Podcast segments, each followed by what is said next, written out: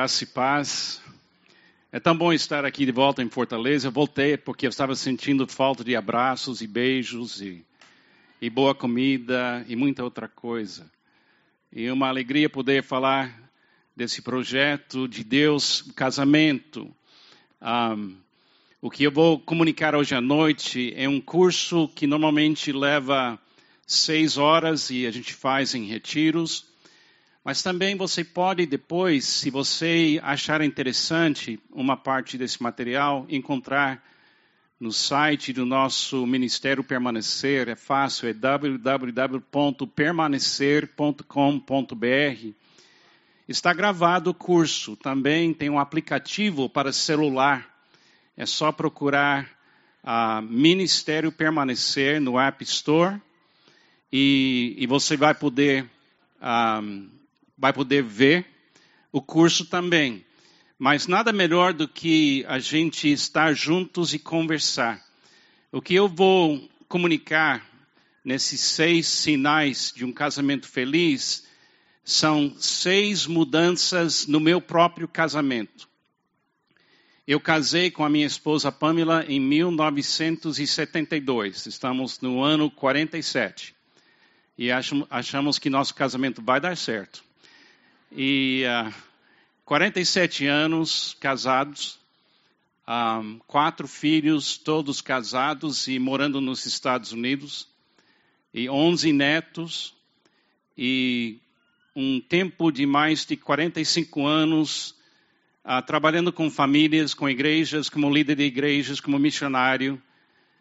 E a gente tem observado muita coisa, e eu gosto de simplificar coisas, eu gosto de fazer coisas complexas simples. Eu acho que Jesus foi assim, eu quero, quero ser como ele é.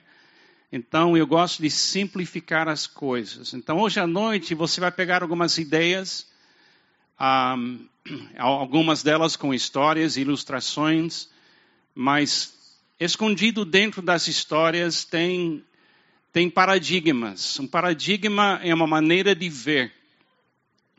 E eu tenho uma, uma crença bem profunda, de, depois de muito tempo vivendo com meus próprios problemas e vivendo o meu casamento um dia de cada vez, eu tenho uma convicção muito profunda que os casamentos não estão em crise por falta de esforço. A grande maioria dos casais que eu conheço estão lutando diariamente para ter um casamento bom. Ah, eu, eu, não tenho uma crítica, eu vejo ah, o trabalho feito entre casais para fazer o casamento ser aquele sonho realizado. Então não é problema de esforço, mas muitas vezes é problema de perspectiva, é um problema de paradigmas, é um problema de ideias erradas. Então, muitas vezes, corrigindo o paradigma, automaticamente o casamento muda. E não porque você fez um esforço, mas agora vocês estão vendo a mesma coisa. Então, durante essas duas horas, eu vou falar sobre seis paradigmas, ou metáforas, ou ilustrações, ou sinais. Pode escolher a palavra que mais combine com você. Eu posso avaliar um casamento quando eu estou em aconselhamento com casais, simplesmente perguntando a respeito de como eles estão vendo. Eu não, eu não enfatizo muito no aconselhamento o que você está fazendo. Eu começo com o que é que você está vendo. Porque quando você quer mudar o comportamento de alguém, você tem que mudar o que ela está vendo mais do que o que ela está fazendo, porque o fazer é feito de uma visão interior que a pessoa tem. Então, hoje à noite, talvez você vai pegar uma coisa só, das seis. Mas se essa coisa, realmente essa parte, capta a sua atenção, então abre seu coração e depois vocês, como casais, vocês podem conversar sobre o que vocês estão vendo, porque muitas vezes a gente briga sobre o que alguém está fazendo ou não fazendo. Mas o problema não está nessa área, o problema está na maneira de ver. Então, muitos casamentos hoje à noite podem ser realmente curadas só com uma mudança de uma perspectiva, um paradigma. Então, minha oração é que alguns casais aqui possam, pela graça de Deus, pelo amor de Deus, pela, pela, porque Deus quer que seu casamento dê certo, que você consegue ter um momento de revelação. Eu não vou pedir para você voltar para casa e mudar coisas. Eu vou pedir para você ver coisas novas. E através dessas coisas novas, as coisas vão mudar. Foi assim comigo e tem sido assim com milhares e milhares e milhares de casais com quem a gente tem conversado em retiros, em encontros.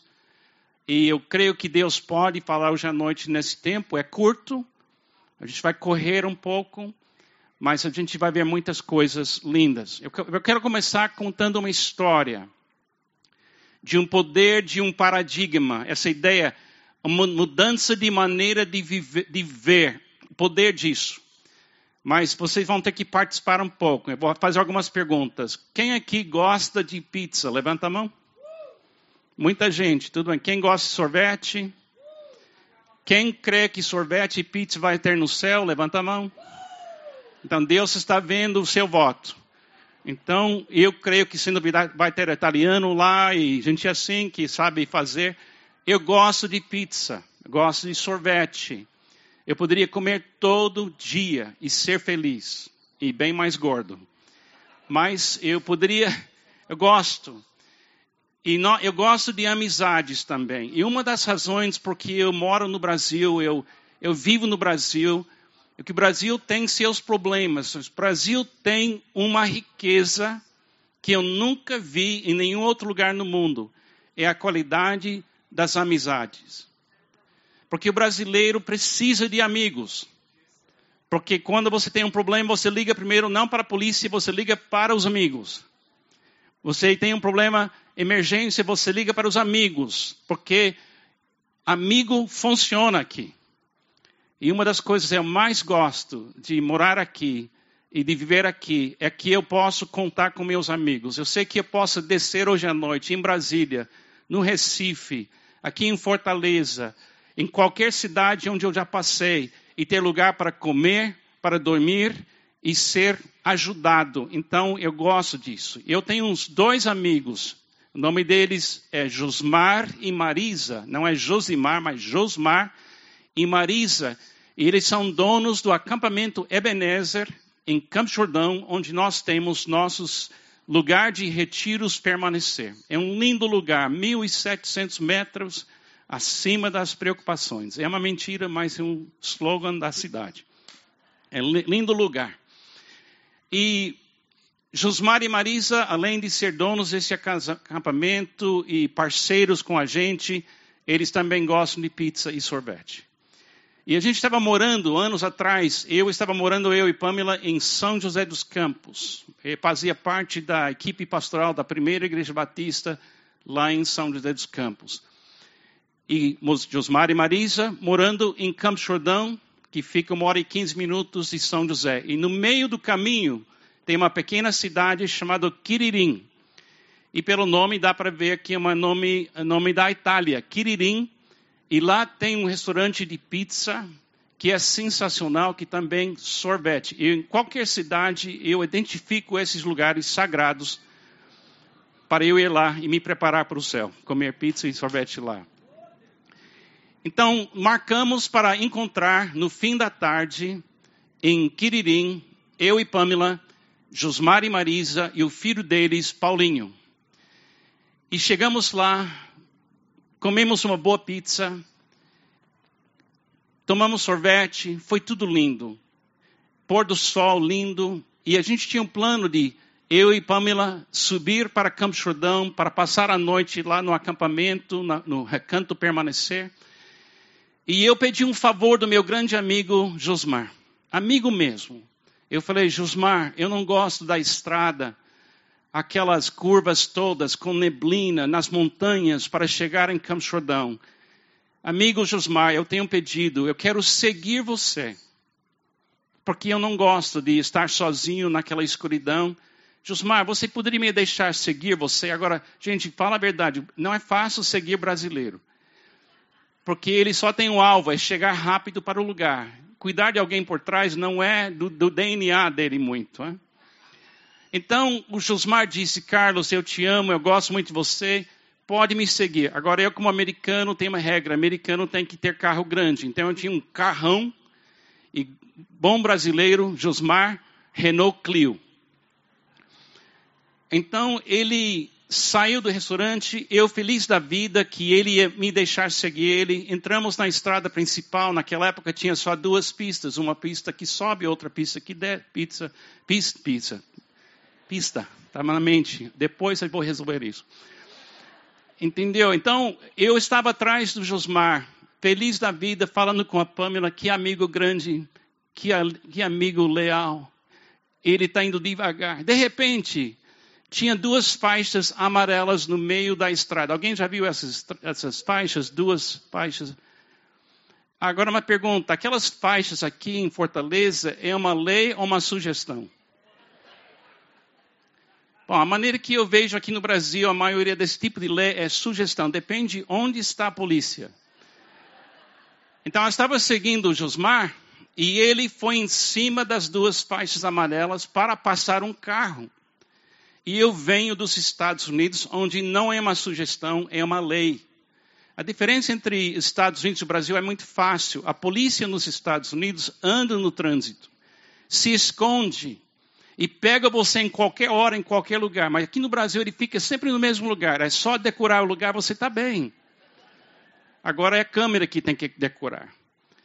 Então, Josmar passou em cima das duas faixas amarelas e eu, eu, eu fiquei confuso. Era uma questão teológica. Quem pecou? Ele ou nós? Se eu seguir, é ele o pecador e eu também sou pecador. Não queria ofender Deus. Então eu, Naquele momento de confusão, eu não passei. Eu fiquei tão triste porque ele me deixou. E eu reclamei para Pamela, falei, Pamela, ele me deixou. Finalmente eu consegui passar. Enquanto eu estava passando no lugar onde tinha uma faixa aberta para passar, eu resolvi o conflito teológico. Eu recebi de Deus essa palavra. O culpado é ele. Ele pecou, você é inocente. Com essa libertação, eu decidi, eu vou encontrar Josmar e se ele quebrar todas as leis do universo, eu vou atrás dele, porque não é minha culpa. Era uma liberdade muito profunda naquela noite. Então, finalmente eu vi um Renault Clio lá na frente, apareceu de, na minha frente. Eu, eu, falei, é Josmar. E a Pam, eu falei, Pamela, é Josmar. E ela disse, Carlos, não é Josmar. Eu falei, Pamela, é Josmar. Ela disse, Carlos, não é Josmar. Eu falei, Pamela, é Josmar. E ela disse, querido, não é Josmar. Eu falei, Pamela, você lembra daquele versículo na Bíblia que fala da submissão da mulher?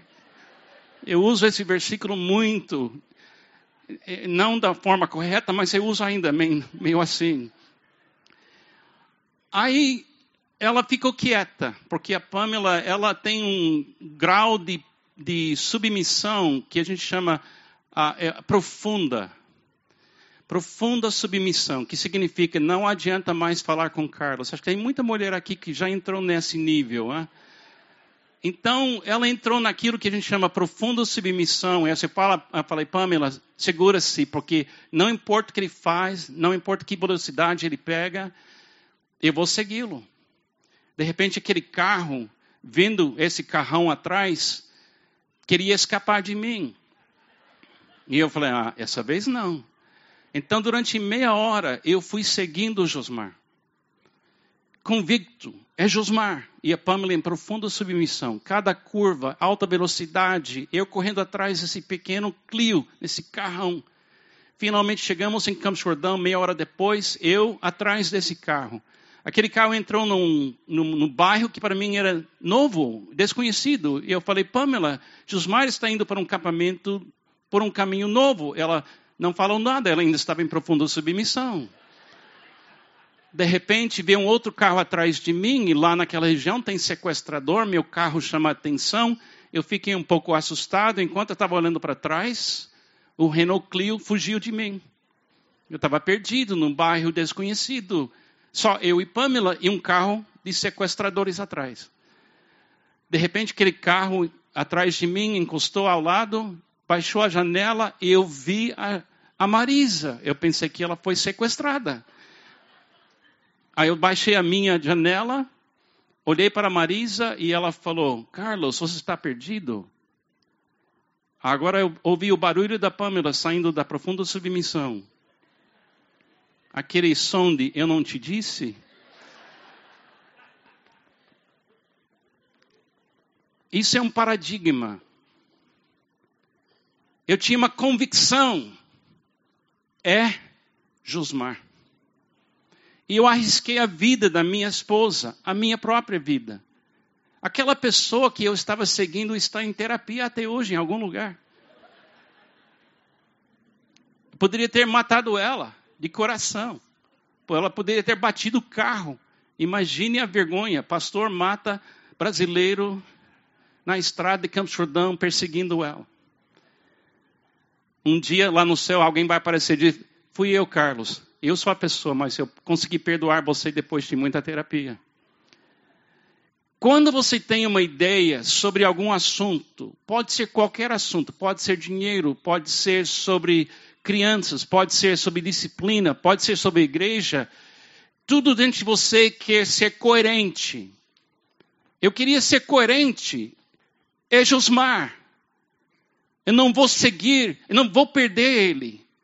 Então eu não queria ofender a minha esposa, mas consegui. Não queria assustar aquela pessoa, mas fiz. Não queria ficar perdido num bairro desconhecido. Mas tudo aconteceu a partir do momento que eu disse: é Josmar. Agora, a primeira primeiro sinal de um casamento feliz é quando uma, um, duas pessoas conseguem ver a mesma coisa, a mesma coisa e responder a pergunta com a mesma resposta: por que casamos? Por que casamos? A primeira pergunta que eu faço em aconselhamento com casais é levantar essa pergunta: quanto tempo vocês, quantos anos atrás vocês casaram? E depois eu pergunto: por que vocês casaram? O que estava na sua mente no dia do seu casamento? O que é que vocês estavam procurando? O que você acha é a razão de casar? No meu casamento com a Pamela, era muito simples. Eu tinha 20 anos de idade, ela tinha 19 anos de idade. A gente estava cheio de sabedoria. Era 100% paixão, atração e convicção que Deus queria a gente juntos. Mas eu não venho de uma família evangélica. Eu me converti com 16 anos de idade. A Pamela é filha de missionários que chegaram aqui no Brasil em 1953.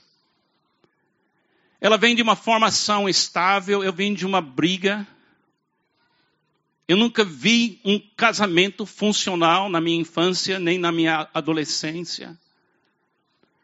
E ela casa comigo porque ela ficou apaixonada pelo fato de eu ter tanta paixão para as coisas de Deus e minha conversão foi profunda e autêntica. E ela percebeu isso.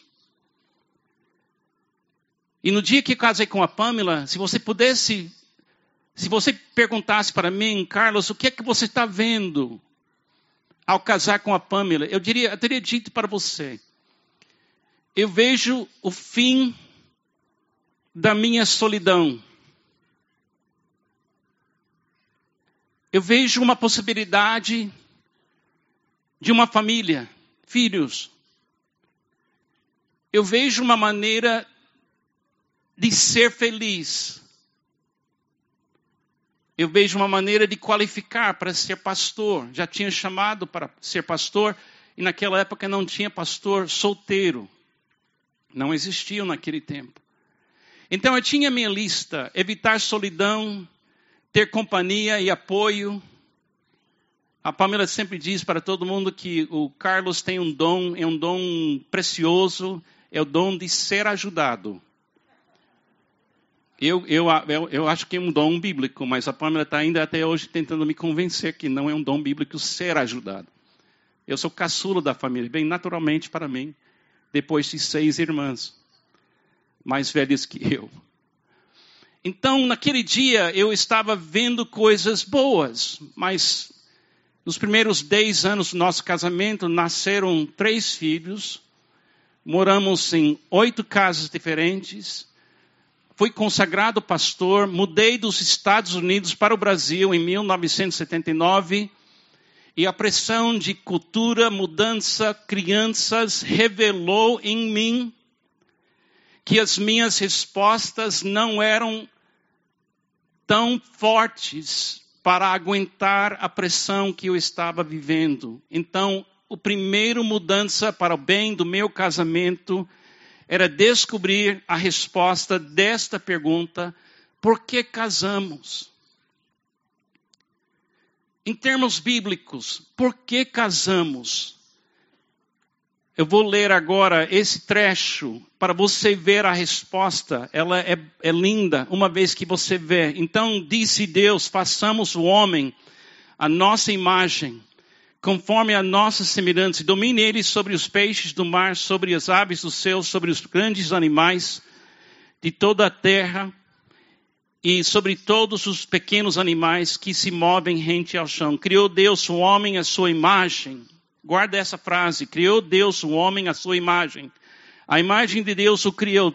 Homem e mulher os criou. Deus os abençoou. E lhes disse: Sejam férteis e multipliquem-se, enchem e subjuguem a terra, dominem sobre os peixes do mar, sobre as aves do céu, sobre todos os animais que se movem pela terra. Disse Deus: Eis que eu, eu lhes dou todos os animais, a lei se dou todas as plantas que nascem em toda a terra e produzem sementes, e todas as árvores que dão frutos com sementes. Elas servirão de semente para vocês e dou também todos os vegetais como alimento e tudo que tem em si fôlego de vida, e todos os grandes animais da terra, todas as aves do céu e todas as criaturas que se movem rente ao chão. E assim foi. E Deus viu tudo que havia feito, e tudo que havia feito ficado muito bom. Passaram-se a tarde e a manhã. Esse foi o sexto dia. A razão do casamento não é ser feliz. A razão do casamento não é em primeiro lugar, ter filhos. A razão não é evitar solidão. Ao qualificar para alguma coisa que tem uma abertura de oportunidade para você, eu descobri a razão do casamento é uma coisa que vem diretamente do coração de Deus. Ele descreve assim: ser a imagem de Deus. Ser a, a imagem de Deus casamos para sermos a imagem de Deus do mundo. A imagem de Deus. Ela assim, a, a imagem de Deus aparece quando o amor entre um homem e uma mulher é contínuo e generoso. Hoje, se você perguntar para mim, Carlos, por que você está casado com a Pamela há 47 anos? E por que você pretende estar casado com ela até o fim da sua vida? É porque eu agora entendo. Eu entendo que eu não estava vendo a verdade do casamento. O casamento, Deus criou para um homem e uma mulher, durante uma vida, criar um ambiente onde o amor é palpável, onde o amor é diário, onde o amor é abundante, onde o amor é contínuo, para que a criança que nasce ou a, o jovem ou adolescente que visita aquele lar pode dizer: o amor existe. Seu casamento existe para criar um ambiente onde o amor tem pele, carne, osso. Eu gosto tanto de uma de uma ilustração de uma menina de cinco anos de idade que estava dormindo na sua cama quando veio sobre a casa dela uma tempestade com trovão, com vento, com água e tudo mais. E ela se assustou, acordou assustada e foi correndo para o quarto dos seus pais. E ela achou um lugar entre mamãe e papai para se refugiar do medo, do perigo. E ela não parava de tremer, ela não parava de se mexer. E o papai que estava para, tinha que acordar muito cedo no dia seguinte para para trabalhar, ele ficou um pouco chateado porque ela não parava de se movimentar. Finalmente ele falou para a criança, essa menina de cinco anos, filha, vai para a sua cama, Deus vai cuidar de você. E ela não foi. Ele falou a segunda vez com uma voz mais grossa, ele disse, filha, vai para a sua cama, Deus vai cuidar de você. Ela não foi. A terceira vez, a terceira vez, ele disse em voz de papai mesmo, filha, vai para a sua cama, Deus vai cuidar de você. E naquela voz de uma criança cheia de inocência, ela disse: Papai, eu sei que Deus vai estar comigo, mas papai, eu preciso agora de alguém que tem pele. O amor é uma teoria. Até o amor nos toca com pele. Por isso Jesus, Jesus se fez carne. Por isso Jesus escolheu a igreja para andar com ele durante toda a eternidade, porque o amor nesse universo, que é invisível em Deus, ela tem que ter carne, osso e pele. E seu casamento existe por essa razão. Se alguém abrir a porta do seu apartamento, da sua casa e entrar, eles deveriam sentir que o amor vive aqui nesse lugar. Quando eu tinha 16 anos de idade, recém-convertido, literalmente semanas depois da minha conversão, vindo de um lar muito, muito, ah, com muita história triste, eu fui chamado para uma coisa que na Igreja Batista, naquela época, era chamada comunhão. Vai ter comunhão na casa da família Rogers, domingo à noite. Eu falei, o que é comunhão? Ele fala, é um lugar de pizza, sorvete e as meninas da igreja. Eu estou dentro. Eu falei, eu gostei de comunhão. Até hoje isso é uma boa coisa para mim. Então eu fui para a família Rogers. Era uma casa grande. Eu venho de uma família bem humilde em termos americanos e essa casa era uma casa enorme. Ele era empresário. E ele abriu a casa, tinha Bill e Carolyn e quatro filhos pequenos, todos meninos. Eu entrei pela porta da frente da casa, a casa americana é bem aberta, você vê a cozinha, porque todo mundo tem que trabalhar, não tem ajuda em casa, paga, todo mundo contribua. Então eles estavam preparando pizza e sorvete e tudo. Entrei na sala de estar e em alguns segundos, eu, recém-convertido, parei naquela sala e no meu coração eu disse: é isso que eu quero. Eu, é isso, eu não sabia nem explicar. Hoje eu estou dizendo para você. Eu vi a imagem de Deus na casa dos Rogers. E seu lar deveria ser um lugar também onde qualquer pessoa que chega lá possa ver, pela graça de Deus, até com as nossas falhas, sentir o amor de Deus naquele lugar. Então, eu quero que você repense essa primeira, primeiro sinal. Se eu pudesse tomar um café com você e sentar para falar com você sobre seu coração e sobre o seu casamento, eu diria: por que você casou? E eu queria ouvir dessa multidão de casais hoje à noite aqui.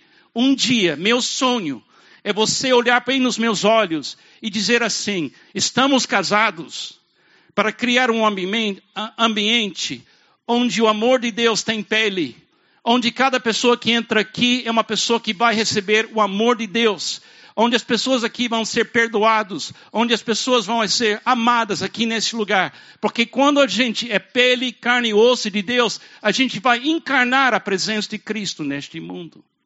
E esse lar, seu lar, é o seu primeiro ministério. Então eu quero encorajá-los a fazer isso. Agora, esse é o meu, a minha família. Começamos com duas pessoas. Agora somos em 21 pessoas. Dois genros, duas noras, 11 netos. E meu sonho, meu sonho é que os meus dois filhos homens e duas filhas mulheres, duas filhas que estão casados, que tem o amor de Deus, a imagem de Deus, multiplicando de geração em geração em geração. Assim eu saio desse mundo em paz. Porque o amor de Deus continua ainda na minha ausência, porque eles aprenderam que o amor existe no meu lar. Que diferença faria aqui no Brasil hoje, gente? Se cada criança em Fortaleza, Fortaleza nascesse na presença de um homem e uma mulher que são a imagem de Deus.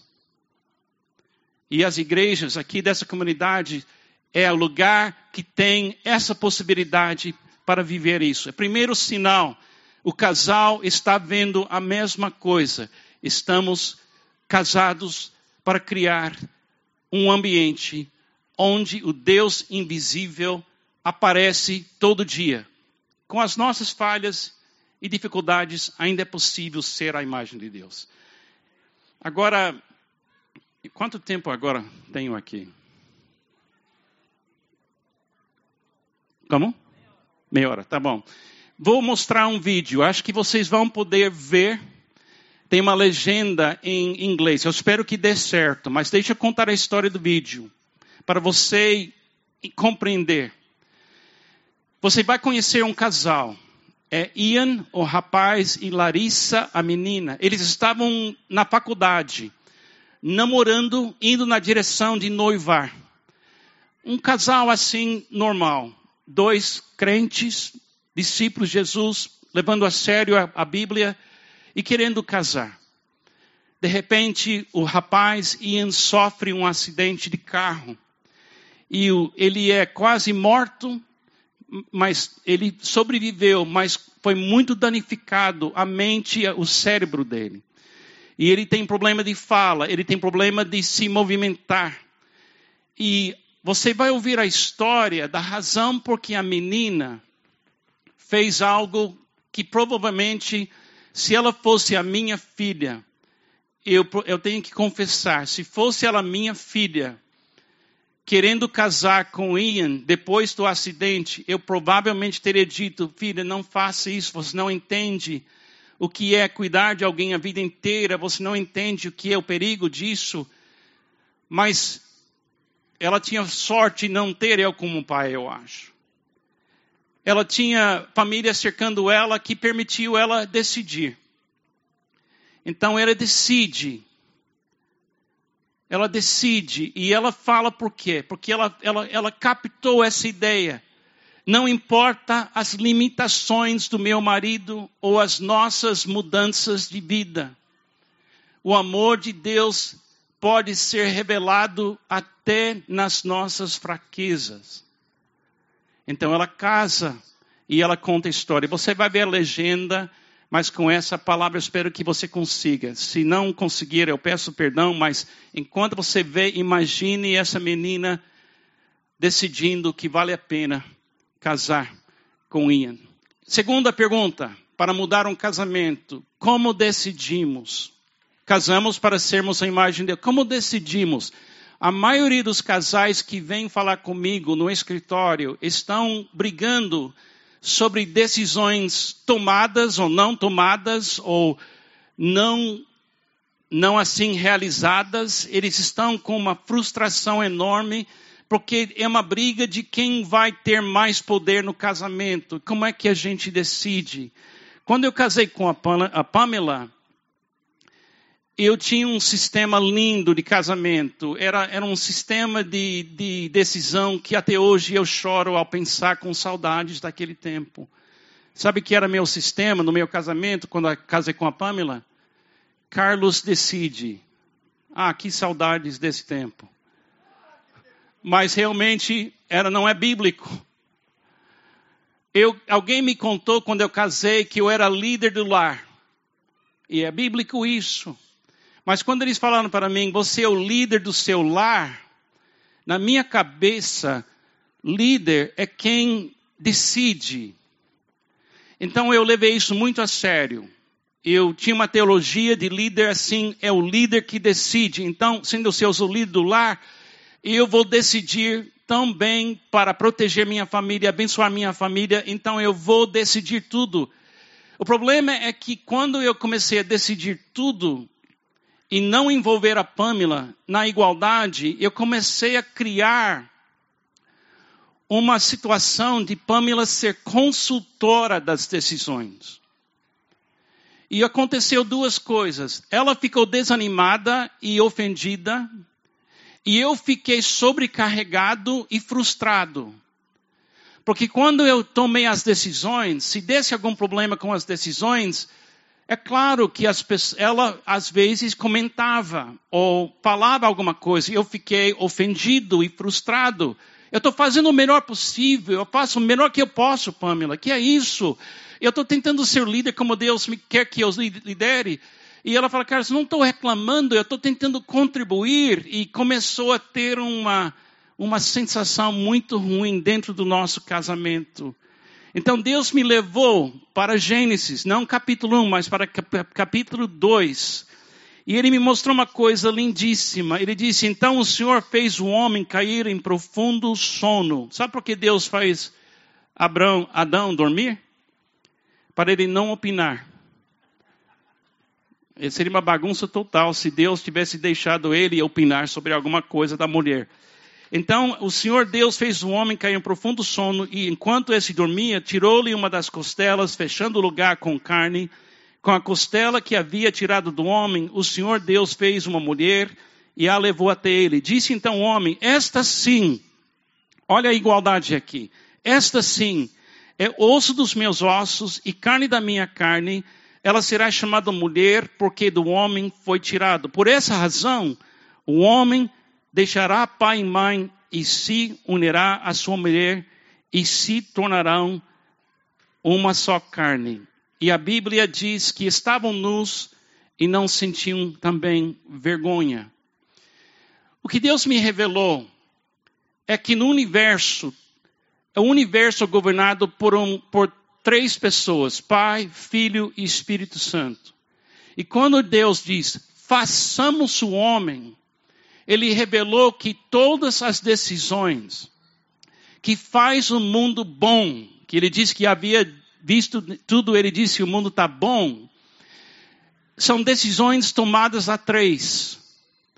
Então, Deus, para a gente ser como nosso Criador, nós temos que criar um ambiente onde as decisões são tomadas, em particular, no mundo secreto, a dois ou talvez até a três com a presença de Deus.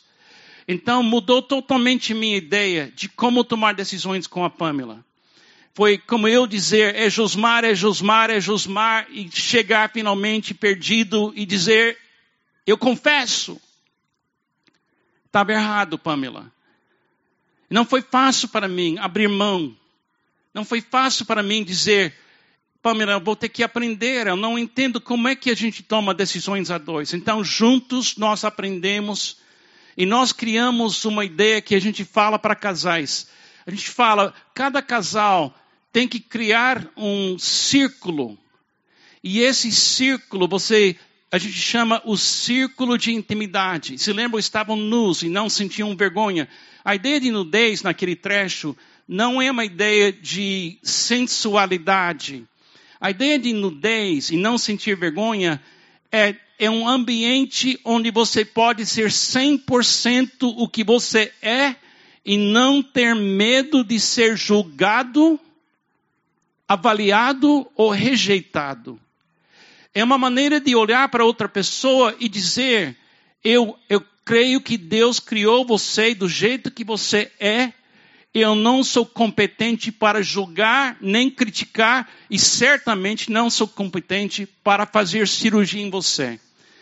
Então Deus revelou para eu e Pamela que ele, ele daria entre ela a parte do interior, porque se lembra que ela foi tirada do corpo do Adão. Adão é, foi criado de pó da terra. Isso explica teologicamente porque os homens são mais sujos do que as mulheres. Então, isso é comprovado. Mas a mulher ela vê de dentro para fora. Sabe por que a Pamela sabia que não era Josmar naquela noite? Sabe ela, como ela sabia? Porque ela olhava para dentro do carro. Eu, como homem, eu vi a cor, a marca, o ano e disse a Josmar, mas ela estava contando cabeças. deve ter cabeça Jusmar, cabeça Marisa e cabeça Paulinho. E ela viu uma só cabeça. Ela não me revelou essa informação naquela noite. Mas era tão clara para ela, não poderia ser Jusmar. Então eu tomei a decisão sozinho, quase nos matou. Então, uma coisa para casais que querem ter um sinal de um casamento feliz. Você urgentemente, se você é um homem aqui e seu processo é eu vou decidir, fala comigo, é rua sem saída. Porque você não consegue ver o que a sua esposa vê. Ela vê coisas de dentro que você nunca vai entender, mas também você vê coisas de fora que ela nunca vai perceber. Quando um casal junta as duas, as duas maneiras de avaliar uma circunstância, nem sempre é agradável. Mas a verdade, às vezes, é difícil de aceitar. Mas se você não aceitar a verdade, você vai ver, viver o resultado da mentira que você não consegue ver. Hoje em dia, eu e Pamela tomamos decisões a dois, no círculo de intimidade. A Pamela aos poucos eu consegui aprender que eu não estou nesse círculo para criticá-la, para avaliá-la, mas para ouvi-la. Agora, o problema com o homem é que ele não ouve bem. Nenhum homem ouve muito bem. Eu tenho uma teoria que um homem bem, quando ele namora, ele começa a perder a audição. Quando ele noiva e no casamento, ele sofre uma queda enorme de audição. Houve um estudo feito uma vez que disse que as mulheres falam duas vezes mais palavras num dia que um homem fala. E foi comprovado que as mulheres falam um pouco mais que o homem fala. Aí uma mulher levantou a mão para o homem que fez o estudo e disse: Você quer saber por que a gente fala mais? Ele disse: Eu quero saber. E ela disse: É porque nós temos que repetir tudo duas vezes porque vocês não ouvem. E ele disse: O quê? É a pura verdade. Agora eu ganhei as mulheres para meu lado aqui hoje à noite. Amados, um sinal de um casamento feliz, literalmente, é quando você tem igualdade. Quando eu casei com a Pamela, eu tinha boa companhia. A Pamela companhia sensacional. Eu recebi ajuda. Mas tem três coisas que eu preciso: alguém que corresponde, quer dizer, alguém que eu considero igual, alguém que eu trago para a minha vida para ver o que eu não vejo, sentir o que eu não estou sentindo e fazer o que eu não consigo entender nem como fazer. Então, decidimos como cada batida do nosso coração. Eu quero recomendar para os irmãos aqui hoje à noite, se você quer melhorar seu casamento, responda a pergunta, por que casamos? E olha Gênesis capítulo 1. Segunda coisa, como decidimos? Decidimos no círculo de intimidade. E cada decisão que você toma, pensa que vocês são duas pessoas compartilhando um só coração. Por exemplo, quem aqui seu coração está batendo, levanta a mão aqui, deixa eu ver. Se você vê alguém que não levantou a mão, verifique que essa pessoa está viva, por favor. Eu não vejo o seu coração. Também eu não vejo o coração do seu casamento. Você, todo mundo já, já, tem visto isso, aquele casal lindo que vem na igreja todo domingo, parece tão feliz pelo Facebook, pelas fotos e tudo mais, e um dia vem a notícia, separaram. Sabe que é um divórcio? Não é uma pessoa boa e uma pessoa má. Isso é simples demais. Às vezes é assim mas na maioria das vezes é um infarto que ninguém queria. É a minha incapacidade de tomar decisões a dois, porque não tem um círculo de intimidade. Esse círculo de intimidade, ninguém, ninguém entra senão Deus. Não deixa vizinho entrar, não deixa ninguém entrar. Tenho certeza que é um erro deixar outras pessoas. Agora, terceira coisa, estamos voando para nosso intervalo. Por que casamos? Para sermos a imagem de Deus. Espero que você pegou essa ideia, esse paradigma. Como decidimos com o círculo de intimidade? E vocês casais que estão aqui, casados mais de 20 anos, levanta a mão. Vocês ainda estão casados porque de alguma maneira vocês descobriram tomar decisões, mas seu casamento pode melhorar. Se você teve a dedicação, a disciplina de ter um casamento de 20 anos, parabéns. Mas eu estou dizendo para você que eu ainda estou tentando melhorar meu casamento depois de 47 anos. Meus melhores anos de homem casado ainda estão na minha frente. Porque eu vou aperfeiçoar o que Deus quer aperfeiçoar na minha vida. Agora, a terceira é como, como, como concebemos nosso futuro, ou como podemos ter o futuro que a gente quer. É tão comum hoje em dia casal chegar no meu escritório. Eu moro num bairro classe média alta em São Paulo. Nossa igreja fica ah, numa região assim de classe média alta, mas também do outro lado da estrada temos uma comunidade bem pobre. A nossa igreja tem toda classe social. Nosso pastor costuma falar aqui que nós temos classe D, classe C, classe B, classe A, classe AAA e classe HHH. Nós temos todo mundo na nossa igreja, mas somos iguais em Cristo. E quando eles vêm de qualquer nível social para falar comigo, para preparar para seus casamentos, eu falo para eles: qual é o futuro que vocês querem? E depende muito do nível social. Mas todo mundo quer ser feliz. Mas certas classes querem casas, querem apartamentos, querem carros. Mas a pergunta não é essa. A questão é: o que é que Deus quer.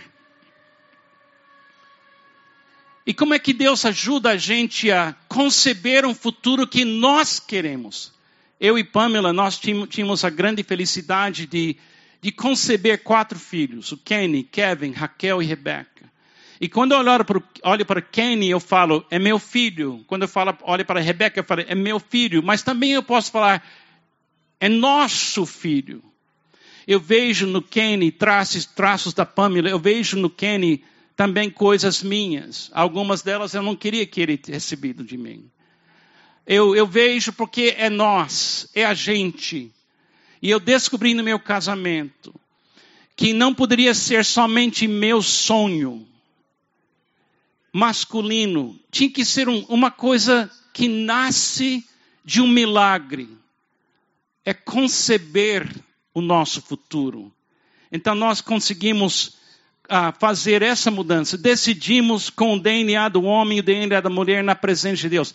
A minha história é minha. A minha infância é minha. Quando eu tinha 10 anos de idade, eu estava dormindo ao lado do meu pai. Por que eu estava dormindo ao lado dele naquele domingo à noite? Porque todo fim da semana meu pai bebia muito. Eu sou o sétimo filho, eu tenho seis irmãs mais velhas que eu. Quando eu nasci, meu pai, que era alcoólatra, parou de beber durante quatro anos. Mas no fim da semana, quando ele bebia, ele ficou violento com as minhas irmãs e meu, a minha mãe. A única pessoa que poderia ficar perto dele era eu. Infelizmente, naquela noite que ele sofreu um infarto, eu estava na presença dele quando ele morreu. Me marcou, me mudou eu estava com muito medo de sempre ter um momento e perder alguém. Então, eu trago para meu casamento medo, eu trago para meu casamento algum tipo de sofrimento, insegurança, a necessidade de controlar, de não perder a Pamela. E o início do nosso casamento, eu estava forçando o DNA da minha dor em cima de uma mulher que não passou por isso. Eu estava afetando a vida dela, porque eu estava querendo diminuir o DNA dela sem querer. Eu não entendi o que eu estava fazendo. Hoje eu entendo que eu não tinha um conceito de como é que Deus coloca uma pessoa machucada e uma pessoa não machucada junto. Ele está tratando mal aquela pessoa saudável? Ou ele está querendo escrever uma história nova, uma história onde mistura muita fraqueza com muita força e cria uma história que é única, é uma história da graça de Deus na minha vida na vida dela. Graças a Deus, depois de 10 anos de maltratar a Pamela e tentar dominar o DNA dela, finalmente a ficha caiu, o wireless pegou, hoje em dia não tem mais ficha. E eu, eu entendi, nosso futuro vem do DNA dela e vem do meu DNA. E eu não preciso reescrever a infância dela, ela não precisa reescrever a minha infância. Ela não tem que viver a minha infância, mas ela tem que compreender a minha infância. Porque Deus vai pegar o que eu sou, o que ela é, misturar aquilo e gerar um futuro que diz: é meu futuro, é nosso futuro. é uma, uma biografia escrita que somente vocês podem viver. DNA é a soma das minhas experiências, a minha visão de como amar melhor. Então, irmãos, para nosso intervalo, tem três maneiras de ver, tem três paradigmas. Por que casamos? Eu recomendo que você considere esta resposta. Casamos para ser o amor de Deus visível.